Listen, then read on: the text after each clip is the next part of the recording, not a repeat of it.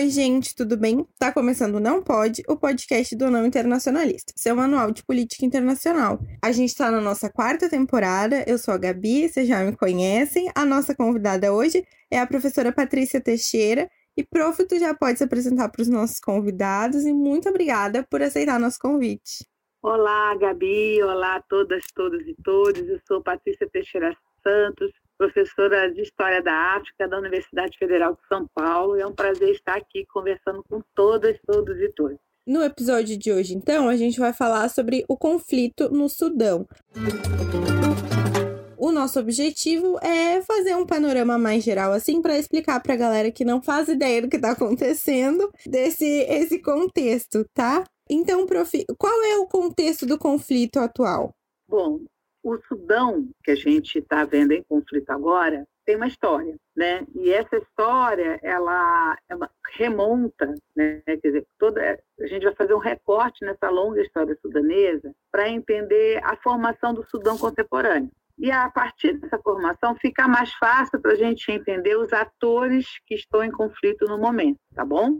Então vamos lá. O Sudão foi a única experiência colonial na África que foi administrada em forma de condomínio.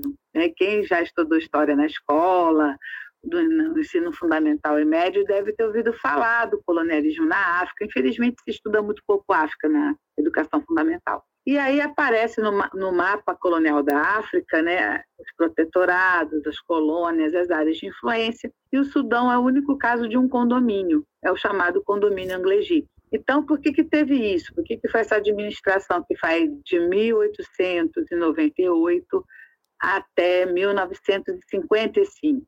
É, por que, que houve isso? Por que, que ocorreu isso nesse território? Né?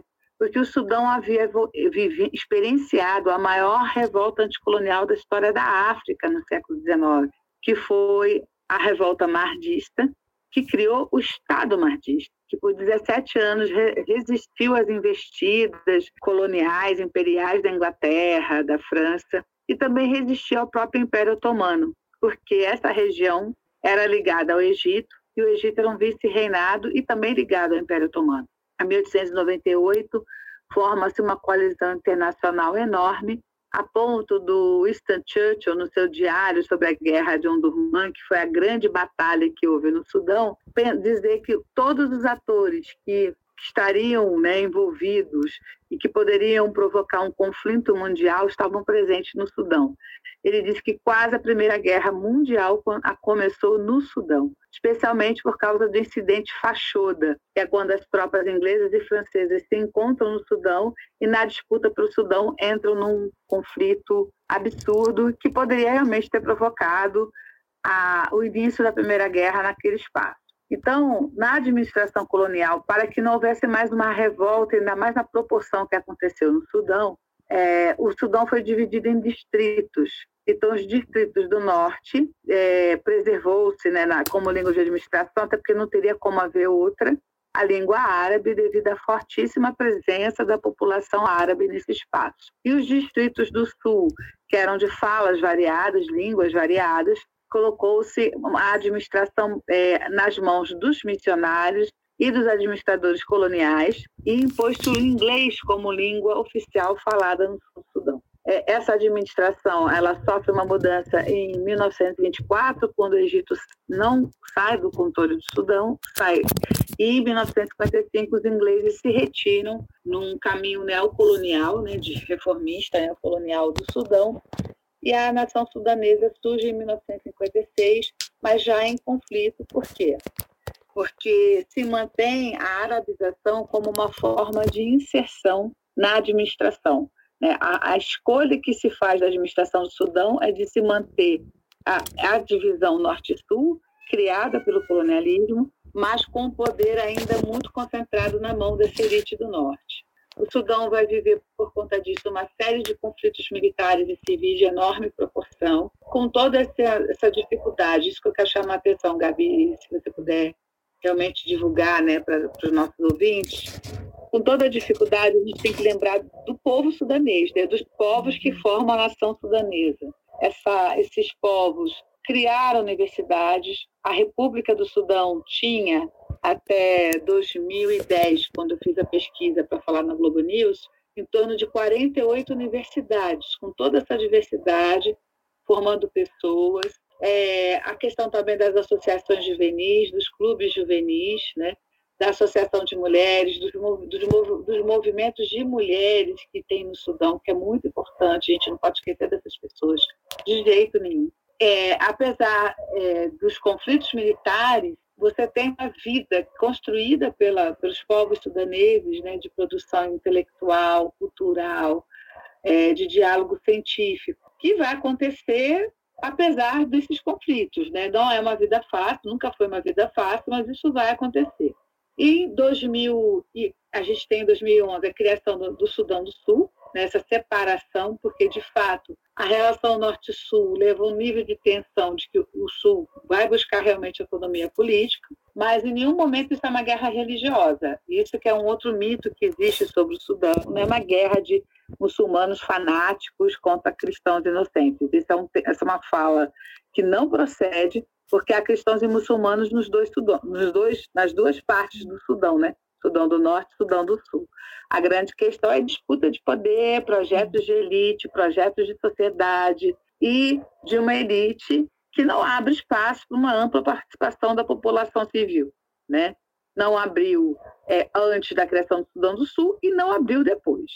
Porque a gente vai assistir em 2015 e 2019, que vai para a TV, né?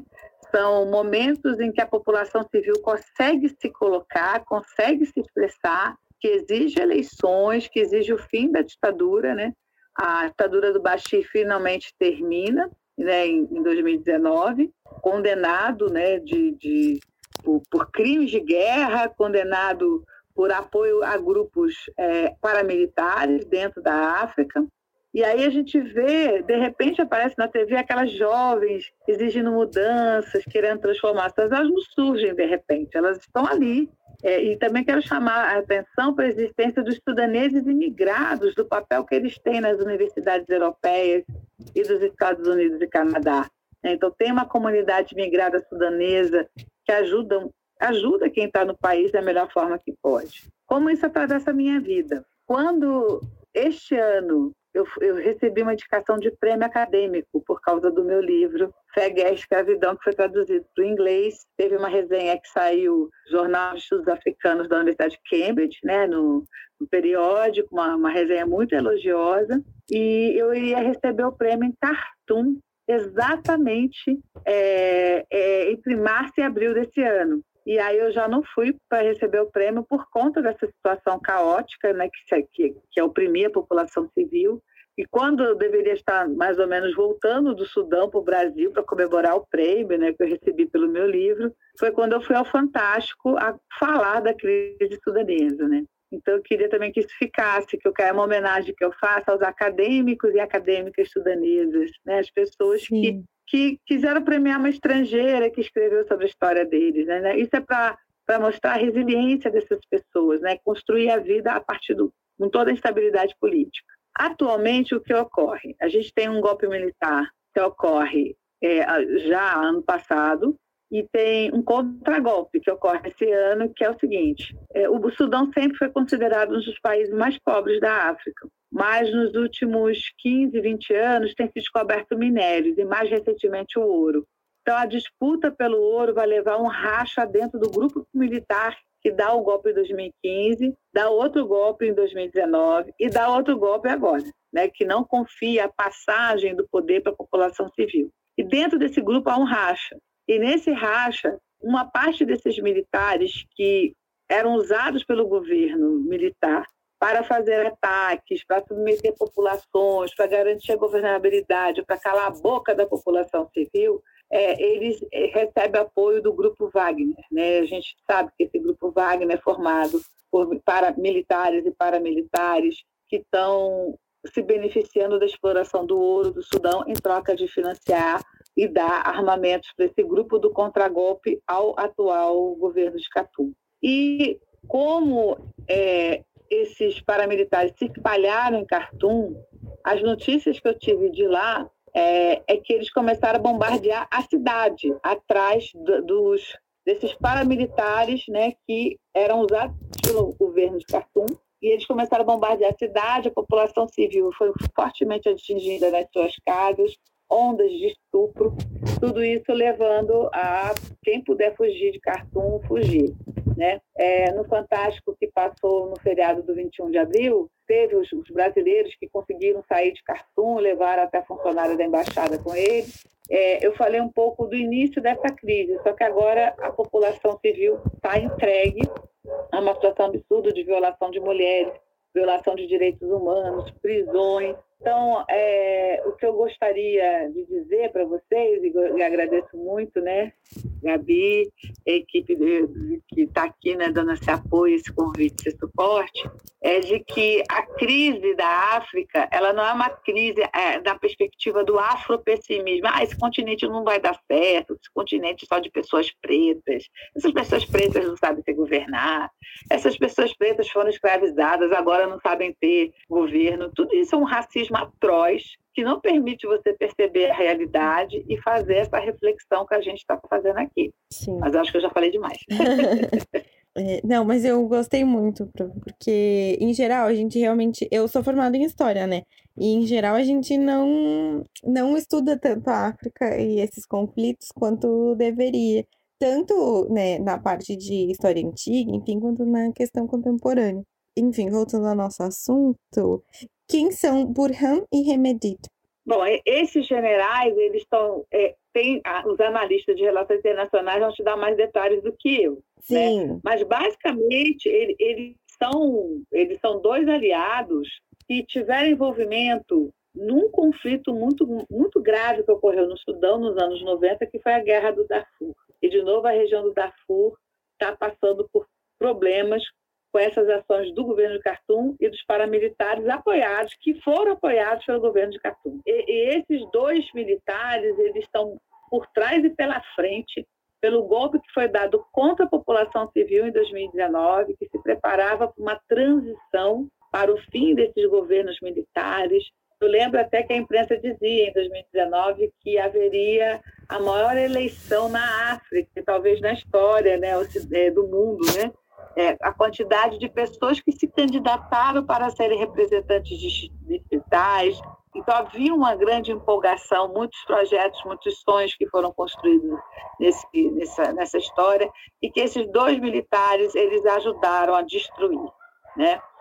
Então, é, eles estão envolvidos nesse conflito, é, desrespeitando a pátria sudanesa, ambos os lados recrutando mais mercenários e paramilitares, não só dentro da África, mas também fora da África, para alimentar esse conflito. Basicamente é o que eu sei deles, né? e eu sei que a questão do ouro é algo que é, ainda torna a situação mais difícil. O que eu soube também é que esse ouro também abastece esse grupo Wagner, que é formado por mercenários russos, e esse ouro sudanês também ajuda a financiar ataques militares dentro da guerra da Ucrânia. Então, sinistramente, né, o que acontece no Sudão se articula, infelizmente, aos conflitos militares na Ucrânia. Acho que tu já entrou um pouco no assunto, assim, mas quais são os principais interesses é, desse conflito que acontece no Sudão? O que eu sei, porque é tudo aquela história, o que eu sei, o que eu consigo claro. saber é justamente o temor da transição para o governo civil, né? Uhum. É, eu, a, o, meu, o meu diálogo e minha interlocução é muito com os acadêmicos, né? Com os acadêmicos, não, eu, não, eu não, não, conheço muito da parte militar, mas o que Sim. eu sei fundamentalmente é isso, né? Que é como se fará essa transição para o governo civil. Era a grande discussão que ia ser feita agora esse ano. Havia a discussão né, do, do atual presidente ditador né, do Sudão de que se faria uma transição só que esse outro grupo, esse outro general que vai apoiar esse presidente do Sudão, em outros contextos, não quer essa transição, porque essa transição leva à perda de lucros desses militares e, sobretudo, a partir da exploração do ouro. Né? Eu acho que é uma perspectiva comum dizer que a comunidade internacional quase não se mobiliza em conflitos relacionados a, outras, a outros espaços do mundo, né? Que não sejam a Europa, os Estados Unidos e tudo mais, né? Por que tu acha, prof, que a comunidade internacional não está falando sobre isso? primeiro lugar, porque a, o olhar que a comunidade internacional tem sobre a África é de, é de um continente descartado, é de uma uhum. humanidade que não vale a pena, são apenas números, né? Inclusive, eu até quero lembrar é, que instituições civis e religiosas têm chamado, que atuam na África há muitos anos, né? e no caso das igrejas cristãs há séculos, eles têm chamado a atenção justamente disso, né? A relação que se tem hoje com os povos africanos é de descarte. São vidas que não importam, né? Então, só se noticia o conflito, é, eventualmente se tem alguma mudança política, mas a condição de refugiados, dos refugiados e da população civil acuada por esses conflitos, infelizmente, não interessa. E é, não sei se você vai querer aproveitar o que eu vou falar agora, mas você fica à vontade. Claro. Inclusive, no, no, quando eu fui lá no Fantástico, que eu fui entrevistada pelo Álvaro Júnior, eu, eu frisei muito, olha, vocês vão falar do conflito, vocês vão mostrar a carnificina, mas, pelo amor de Deus, preserva a parte que eu estou falando aqui do povo sudanês, da resiliência das pessoas. Sim. Essas pessoas estão lutando, apesar de todo o sofrimento, de construir uma vida, de construir, sabe, universidade, de produzir conhecimento. Eles preservaram isso no, no final do, é esse meu final foi preservado, porque eu insisti sim, muito, né? E sim. eles preservaram muito. Eu te peço isso também, sabe? Claro, que a resiliência do povo seja, seja preservada. Isso é muito importante. O movimento de mulheres lá é extremamente importante. A gente tem que dar visibilidade para elas, entendeu? Isso é muito, muito, muito, importante mesmo. Então, prof, muito obrigada por ter aceitado o nosso ah, convite de gravar com a gente, por ter explicado sobre essa situação, enfim, que não não tem tanto destaque quanto deveria. É, a gente chegou ao fim do nosso episódio, então, pessoal, muito obrigada por virem até aqui e até a próxima. E é isso.